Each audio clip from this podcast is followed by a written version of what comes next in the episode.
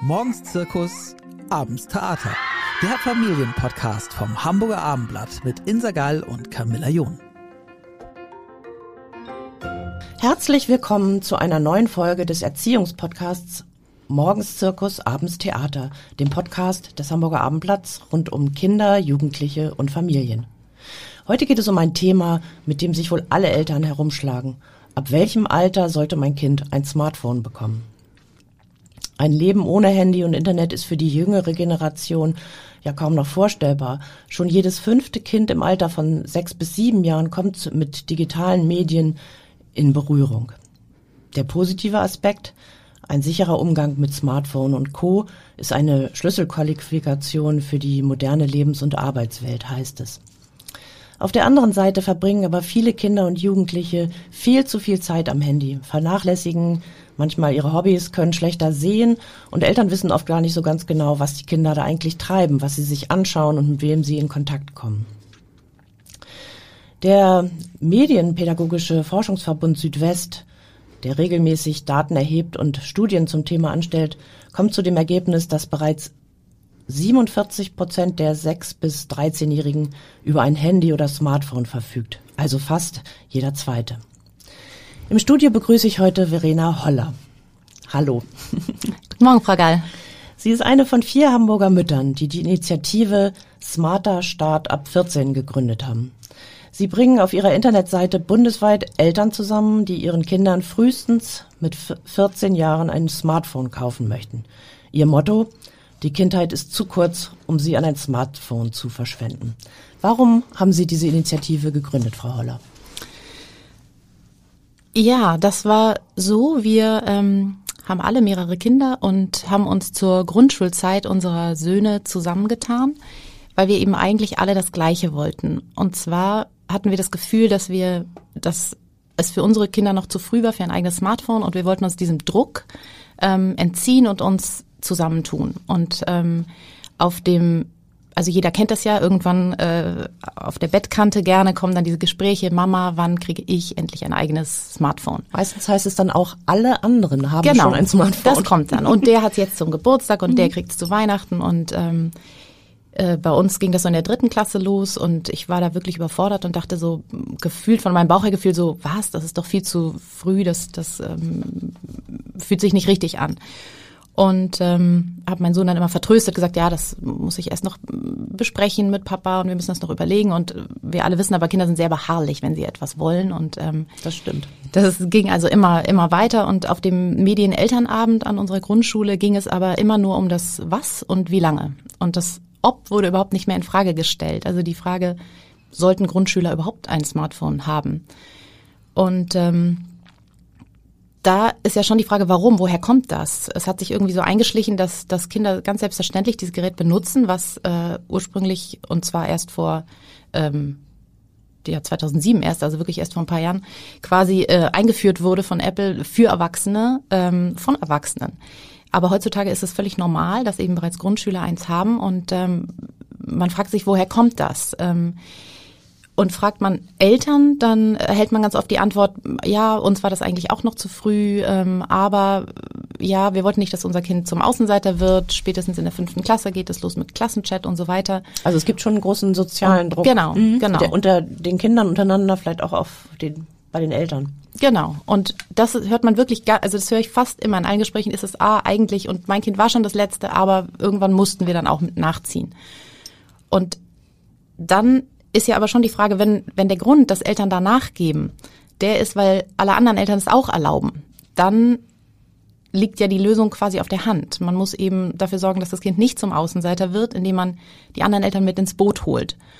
Und wir haben uns dann quasi bei diesem Elternabend geoutet, dass wir das eben grundsätzlich in Frage stellen und eigentlich nicht befürworten und haben uns dann im Nachgang zu diesem Medienelternabend ähm, zusammengetan und gesagt, wir ähm, wir möchten da eigentlich was machen und haben eben gemerkt, ähm, wie bestärkend das ist, wenn man von anderen Eltern weiß. Also das waren jetzt gar nicht unbedingt Freundinnen von mir, das waren äh, Mütter aus der Parallelklasse, die ich flüchtig kannte.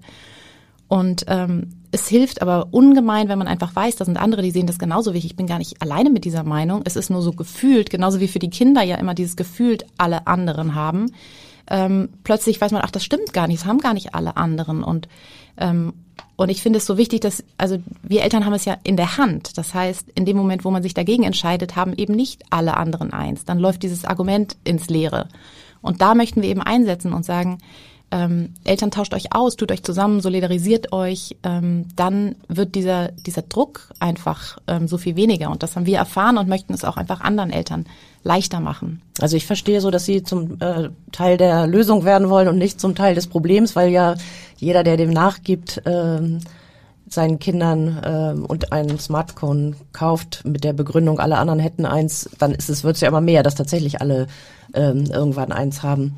Ähm, Sie wollen warten bis 14. Warum haben Sie gerade dieses Alter ausgesucht? Das, also zum einen ist es so, dass wir im, also in unserer Rechtsordnung ähm, ganz klare Unterscheidung machen zwischen Kindern und Jugendlichen.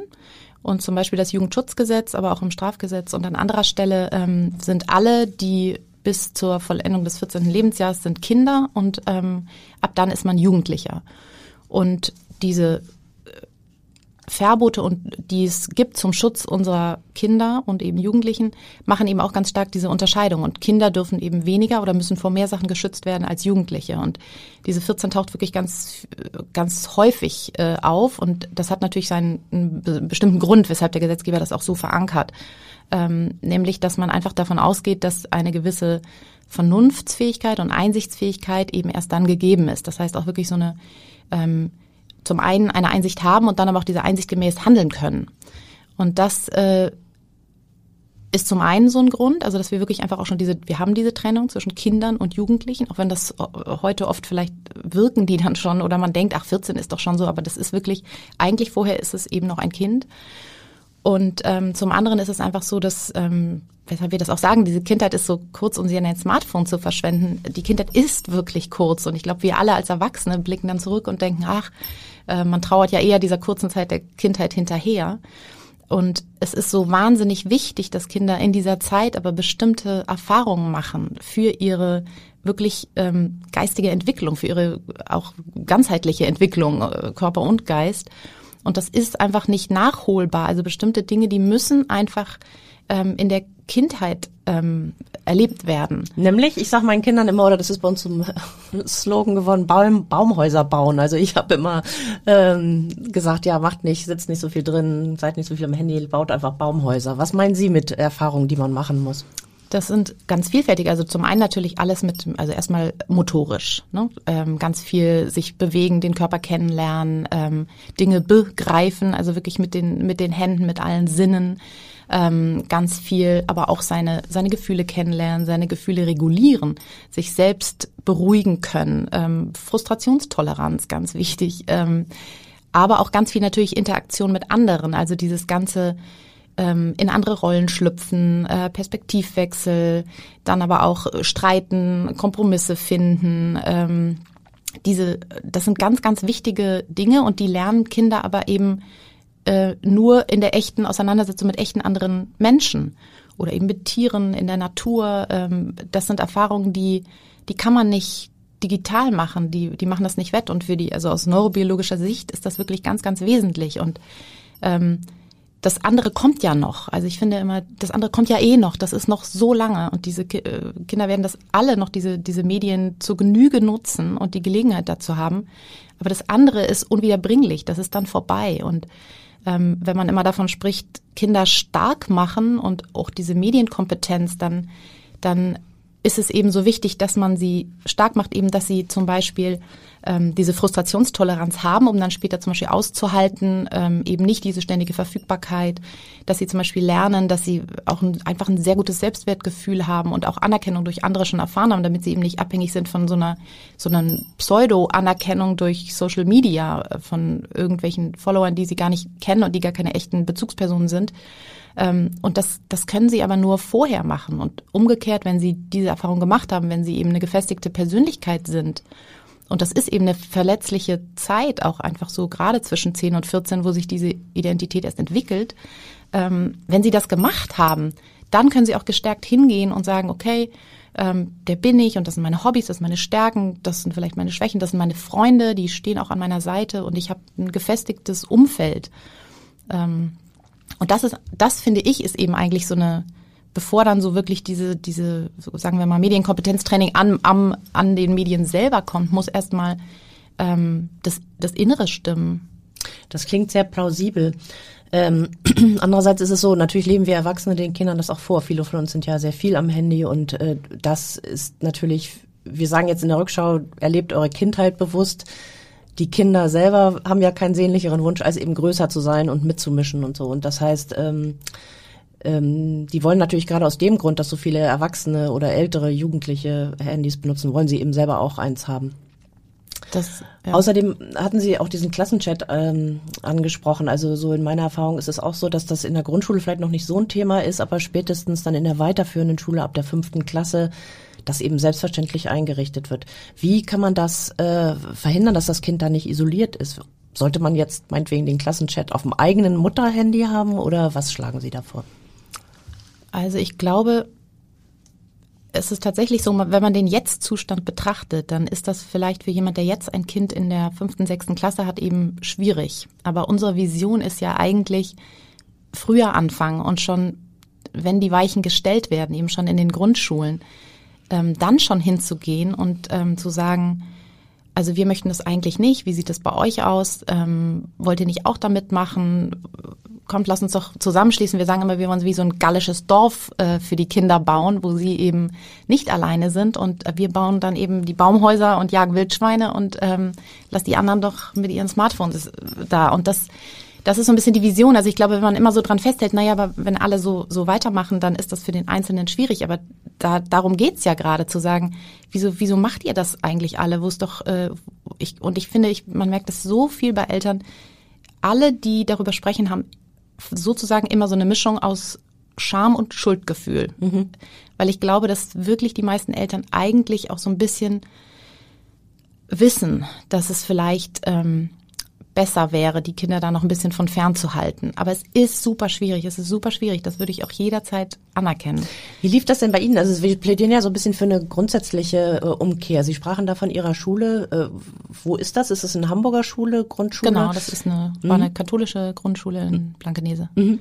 Und äh, haben Sie da so eine Initiative gegründet? Haben Sie genug Mütter und Väter zusammenbekommen dort an der Schule, um das ein bisschen zurückzudrängen? Ja, also ich finde, es ist schon so, es braucht auch gar nicht so viele. Es ist gar nicht so, dass man sagen würde, jetzt die Hälfte der Klasse muss da mitmachen. Es ist wirklich so, also meine Erfahrung ist wirklich, wenn man schon eine, Handvoll hat, dann ist, macht das schon ganz viel. Und mein mittlerer Sohn ist jetzt in der fünften Klasse und da hatte ich eben dann auch ähm, Eltern angesprochen und ähm, da sind es jetzt auch in der Klasse vielleicht fünf. Aber das schon das macht ganz äh, ganz viel. Und Sie bieten ja auf Ihrer Plattform auch an, tatsächlich sich zu vernetzen. Erzählen Sie mal. Genau, die Idee ist eigentlich, wie ich würde sagen, alle, die, die etwas ähm, hinter etwas stehen und etwas erreichen wollen, ist, man sucht sich Gleichgesinnte, man solidarisiert sich. Und ähm, dadurch hat man eben nicht mehr dieses Gefühl der Ohnmacht, dieses, was kann ich denn machen? Ich kann mich doch nicht da dieser Entwicklung entgegenstemmen. Und die Idee ist, dass man sich ähm, eben bei uns anmeldet. Ähm, das ist erstmal vollkommen, also wir sind äh, engagieren uns ehrenamtlich, das ist alles äh, ähm, äh, vollkommen unkommerziell und so weiter. Und ähm, wir ähm, dort registriert man sich mit seinem Namen und äh, der Schule ähm, und äh, Jahrgangsstufe des Kindes. Und in dem Moment, wo andere aus der Jahrgangsstufe sich eben auch bei uns anmelden, ähm, teilen wir das eben den anderen Eltern mit. Ihr habt ein neues Mitglied in eurer Gruppe und ähm, schreibt die doch mal an und ähm, äh, tauscht euch aus. Und ich kann das immer nur aus eigener Erfahrung sagen, zum Beispiel, man hat einen Elternabend und es geht irgendwie um das Thema Klassenchat oder irgendwas. Wenn man schon weiß, da sitzen noch fünf andere hinter mir und die haben die gleiche Meinung wie ich. Man traut sich auch einfach mehr. Man weiß, man ist da nicht alleine und das, das macht wirklich was mit einem. Äh, man ist einfach selbstbewusster in seiner Haltung und Überzeugung und ähm, oder bei Elternstammtischen. Man kann dann einfach ähm, ja, man weiß diese anderen hinter sich. Da und das Kind auch. Das Mhm. Kind auch. Man kann dann auch sagen, naja, guck mal, aber du, wir sind hier nicht die Einzigen, die anderen sehen das auch so. Wobei man dann idealerweise sicherlich gleich zum Start der ähm, Grundschule beginnen sollte, denn Ja. äh, ich weiß nicht, manche Kinder haben vielleicht sogar vorher schon ein Smartphone, das weiß ich nicht, aber das ist ja so ein entscheidender Datum. Also wenn man erstmal damit angefangen hat, Genau. dann ist es vermutlich zu ja, spät, das wieder ja. zurückzudrehen, oder? Ja, ich habe noch eine Tochter in, ähm, im Kindergarten, Vorschulkind. Und die Eltern, würde ich auch sagen, sind im, am offensten, ähm, weil die eben noch, äh, ja, das von einer gewissen Ferne betrachten und sagen, ja, natürlich, irgendwie so spät wie möglich. Und ähm, das ist auf jeden Fall so. Und das Positive ist aber, ähm, wenn man das dann beim ersten Kind durchgefochten hat, dann quasi, äh, das muss man auch nur einmal diesen Kampf durchstehen, denn die älteren Geschwister werden dann schon zusehen, dass die Jüngeren äh, das keinen Tag früher bekommen als sie selber. Also man muss äh, ja, äh, einmal quasi die Bahn. Also mein Mittlerer weiß das auch, weil ich äh, meinen Ältesten, wir das so gemacht haben, der weiß einfach, ähm, er ist keine Chance. Man kann sich also bei Ihnen anmelden. Wie heißt die Plattform? Smarter Start ab 14. .de. Genau, ja. Genau, und der Anfang in einem Wort geschrieben, smarterstartup14.de, da kann man sich registrieren lassen. Ähm, das ist sicherlich total sinnvoll, weil sie vielleicht auch diejenigen vernetzen, die sich jetzt vom Schulhof oder vom Abholen oder so nicht kennen. Aber ich kann mir vorstellen, dass ein wichtiger Rat auch wäre, sich einfach beim allerersten Elternabend äh, der Grundschule da mal äh, zu ähm, zusammenzusetzen oder das zu thematisieren und dann einfach vor Ort auch Gleichgesinnte zu suchen, oder? Ja, definitiv. Und auch da, also wir hätten uns auch nicht gefunden, wenn wir uns da nicht so gewissermaßen geoutet haben. Also man, man muss dann vielleicht einfach mal ähm, ja ins kalte Wasser springen und sagen, aber mm, das so grundsätzlich in Frage stellen. Ich habe den Eindruck von meinen Kindern, dass sich das in sehr kurzer Zeit sehr geändert hatte. Sie nannten äh, vorhin 2007. Also ich habe eine Tochter, die ist 20 und die andere ist gerade 17 geworden. Die sind fast vier Jahre auseinander. Und ich finde, dass es schon mit diesem Abstand einen riesigen Unterschied gab. Also vielleicht haben wir auch ähm, bei unserer ersten Tochter noch mehr waren wir vorsichtiger und haben uns mehr Gedanken gemacht, waren vielleicht ein bisschen komplizierter und haben der erstmal irgendwann im Verlauf der Grundschule mh, ein Handy gekauft, äh, was ähm, so ein Kinderhandy war, wo gerade vier Nummern nur einzuspeichern waren von Mama, Papa, Oma und, und der Kinderfrau. Und ähm, das war dann viel später, dass sie tatsächlich ein anderes Handy oder auch ein Smartphone bekam. Wohingegen bei der Jüngeren das wirklich ähm, früher einsetzte, eben so auch aus dem ähm, Gruppendruck in der Schule, ein bisschen natürlich auch zu Hause. Also wenn die ältere Schwester sowas hat, dann ist das natürlich der Wunsch, kommt dann vielleicht sogar noch früher sowas zu haben. Aber äh, das hat sich schon sehr, also sehr verändert und ist sehr gewachsen, so der Anteil der Kinder, die schon sehr früh Smartphones haben, oder? Massiv, also massiv. Ich sehe das auch bei meinen Babysittern, die, die jetzt Abi machen, sagen, haben es so mit eben 14 oft und dann geht es wirklich runter und die sagen dann schon eben auch ihre Geschwister früher oder auch eine Freundin irgendwie erstes Kind wird jetzt 18, hat es eben auch in der siebten Klasse, äh, Geschwisterkind in der fünften und jüngstes Kind in der dritten. Das, das, das ist Wahnsinn. Also das ist wie so ein, der Zug wird immer schneller. Und ich glaube, ein Punkt ist auch, ähm, oft ist ja natürlich auch dieses, naja, dieses Gerät liegt da rum. ähm, irgendwie, ach, dann geben wir es doch äh, irgendwie, ne? Das, kann, das ist ja zu schade, dass es hier äh, in der Schublade vergammelt. Also kriegt's noch jemand. Und das, ähm, das kommt, glaube ich, auch manchmal hinzu tatsächlich. Würden Sie sagen, dass das in Corona-Zeiten schwieriger ist durchzuhalten, weil die Kinder sich dort da, äh, also ohne sich sehen zu können, stärker vernetzen in virtuellen Medien? Ja, bestimmt. Also das ist natürlich, hat es das Ganze sicherlich jetzt auch nochmal beschleunigt. Auf der anderen Seite ist es natürlich so, wenn die gerade schon so viele Stunden ähm, vor den Geräten sitzen, weil ihre ganze Schule darüber läuft, gerade dann wäre es natürlich so wichtig, dass da ein Ausgleich kommt und dass da noch was anderes kommt. Und genauso wie wir wissen, dass irgendwie in der Schule nach zwei Doppelstunden spätestens Pause und dann ist es wichtig, Schulhof und raus und energielos werden und sich bewegen, ähm, ist das natürlich fatal, wenn dann quasi zusätzlich zur Zoom-Konferenz morgens und dann irgendwie schreiben am Computer irgendwelche Hausaufgaben, ähm, dann noch in jeder Pause äh, noch weitere digitale Inhalte konsumiert werden oder eben mit den, mit den Freunden gechattet oder was auch immer. Also dass das Bedürfnis da ist, ist klar, aber eigentlich wäre es so wichtig, da so ein Gegengewicht zu setzen. Es gibt so einen äh, ganz bekannten Hamburger Kinder- und Jugendpsychiater, äh, Michael Schulte-Markwort, der war auch schon mal hier ähm, bei uns im Podcast. Der hat eine ganz andere Auffassung und der sagt, ähm, man müsse den Kindern das zutrauen, den, die Grenzen des Handykonsums selbst zu entdecken und zu entwickeln. Er sagt, das Smartphone gehört zum Leben dazu. Wichtig ist doch, dass die Mischung stimmt. Er sagt, es gibt Gemüse und Gummibärchen, Malefiz und das Handy. Was sagen Sie dazu? Ähm, da würde mich zunächst interessieren, ob er das auf ein Alter auch also eingegrenzt hat, weil man ja sagen würde, naja, ähm, also da gibt's ja schon Unterschiede, ob man das jetzt über ein vierjähriges Kind sagt oder über ein zwölfjähriges. Ähm, und ja, ich glaube, dass, äh, dass das in gewisser Weise heute zwar dazugehört, aber sagen wir mal nicht, die Tatsache, dass man jetzt kein eigenes Smartphone hat, heißt ja nicht, dass man nie mit digitalen Medien in Kontakt kommt oder nie am iPad was spielen darf. Ähm, uns geht es ja wirklich um dieses eigene Smartphone, was einfach bedeutet, das ist dieses Gerät, was man immer mit sich rumträgt äh, und was dann jede Lücke füllt, also vom ne, der Bushaltestelle bis auf dem Klo sitzen. Es ist wirklich äh, immer dabei. Ähm, sprich, ich finde, ich würde jetzt auch nicht sagen, dass man äh, Kinder komplett davon fernhalten soll. Und im Gegenteil, ich ähm, finde es zum Beispiel ganz wichtig, dass Kinder sich eben ähm, mit so Dingen eher wie Programmieren beschäftigen, also eher die kreative Seite. Und gerade wie in Hamburg, ähm, die Uni Harburg bietet da so tolle Sachen oder auch diese Code Week, wenn das manche noch nicht kennen, das lohnt sich unbedingt nachzulesen. Ähm, das sind ganz tolle Kurse umsonst, äh, zwar in den immer so um die Herbstferien rum, zwei Wochen in Hamburg, bieten ganz tolle Kurse zum Programmieren, zum 3D-Druck, zum äh, E-Technik, alles was damit zusammenhängt. Ähm, das versuche ich. Also mein Sohn macht so Robotikkurse. Ähm, also ich finde, das, äh, das ist jetzt nicht so ein wir sind gegen äh, ne, Fernsehen Technik. jede Art von mhm. Technik, genau, mhm. gar nicht, sondern ähm, ich finde, und es ist eben so klar, dass das ist sicherlich die gesunde Mischung, aber wir alle wissen, dass dieses, diese digitalen Medien die Tendenz haben, sich ungemein auszubreiten. Also ich würde sagen, sehr viele Erwachsene kennen das ja an sich, ähm, wie schwierig das ist, das einzugrenzen und da ähm, da äh, das einfach mh, mm, ja diesen Raum äh, klein zu halten und so sind die ja auch programmiert, damit wir möglichst viel äh, Zeit äh, vor den Geräten verbringen.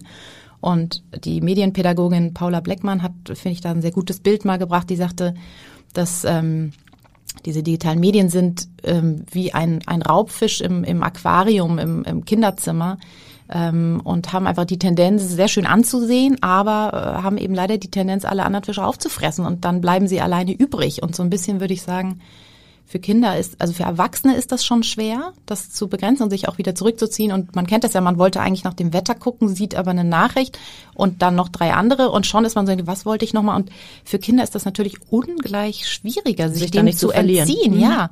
Und da denke ich, ja, das ist in der Theorie, klingt das dann gut, aber es ist natürlich ähm, unglaublich schwierig, dann diese Balance irgendwie herzustellen.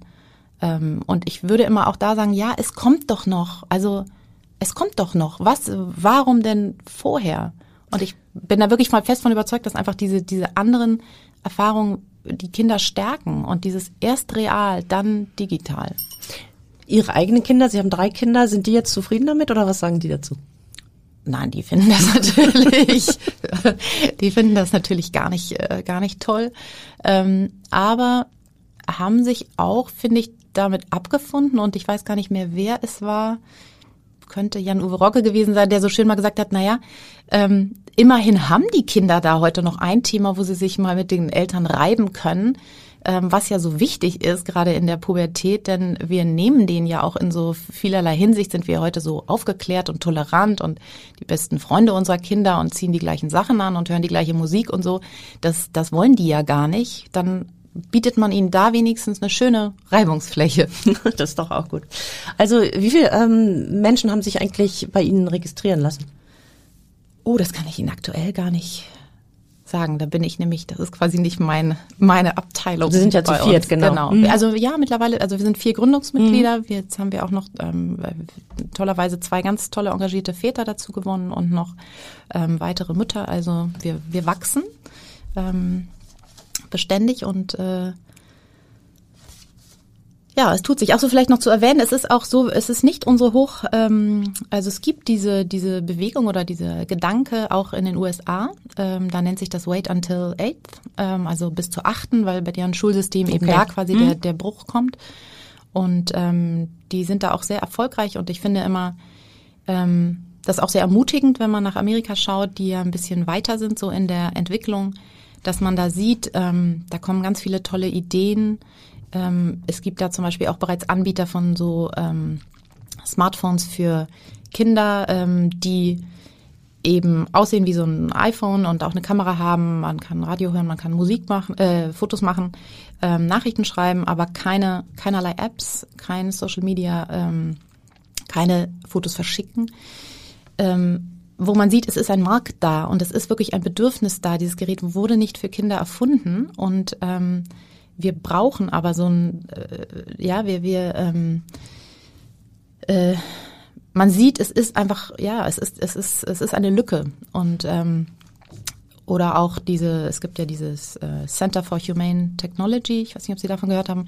Das sind lauter frühere Google, Facebook-Mitarbeiter und Investoren, die sich ähm, zusammengetan haben, um wirklich auch etwas daran zu ändern, wie diese Tech-Firmen einfach ähm, ihre Programme designen, um eben die Aufmerksamkeit der, der Benutzer immer stärker an sich zu binden. Und da tut sich ganz viel. Ähm, der hat bereits Anhörungen gehabt vom Kongress, vom Senat, auch vor der EU, äh, in Davos beim Weltwirtschaftsgipfel gesprochen. Und da, da tut sich ganz viel auch in der Wahrnehmung. Und das ist, ähm, glaube ich, ähm, da ist ganz viel im Wandel. Also ich glaube auch nicht, dass das so weitergehen wird.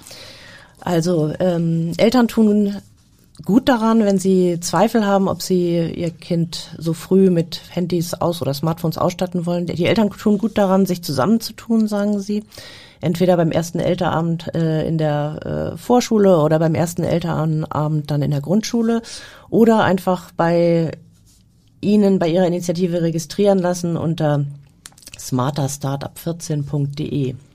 Genau, wir halten auch Vorträge, also wir ähm, veranstalten auch Vorträge. Wir hatten gerade so eine quasi Auftaktveranstaltung ähm, mit einem quasi Webinar. Da ging es um, um das Thema Rechtsrisiko-Smartphone mit einer sehr engagierten ähm, Rechtsanwältin aus äh, Rostock, Frau Stückmann, die ein ganz tolles Projekt ins Leben gerufen hat, Law for School. Und da war auch wirklich ein großes Echo. Hatten wir über 700 Anmeldungen hier, ähm, hatten vor allen Dingen die, also die Hamburger Eltern angeschrieben, eingeladen. Und da ist also ein ganz großes Interesse auch da und ähm, das werden wir auch fortsetzen mit weiteren ähm, Vorträgen. Und ähm, genau, das werden wir auch auf unserer Website auf jeden Fall dann ankündigen. Und also das ist auch unser Ziel, einfach aufzuklären, weil natürlich viele Eltern haben gar nicht die Zeit, sich so in, äh, in, im Detail damit zu befassen. Und man muss es ja immer wieder sagen, wir sind die erste Generation, die sich mit diesem Thema herumschlagen muss. Das ist einfach ganz neu für uns alle. Es gibt da einfach auch noch gar keine Vorbilder so richtig. Auf jeden Fall eine ganz interessante Initiative. Vielen Dank, dass Sie bei uns waren, Frau ja. Holler. Und ganz, viel Erfolg. Ja, ganz herzlichen Dank an Sie, denn es ist uns wirklich so ein Herzensprojekt und dass wir das ähm, ja, Ihnen vorstellen durften. Ja, vielen Dank. Weitere Podcasts vom Hamburger Abendblatt finden Sie unter abendblatt.de slash podcast.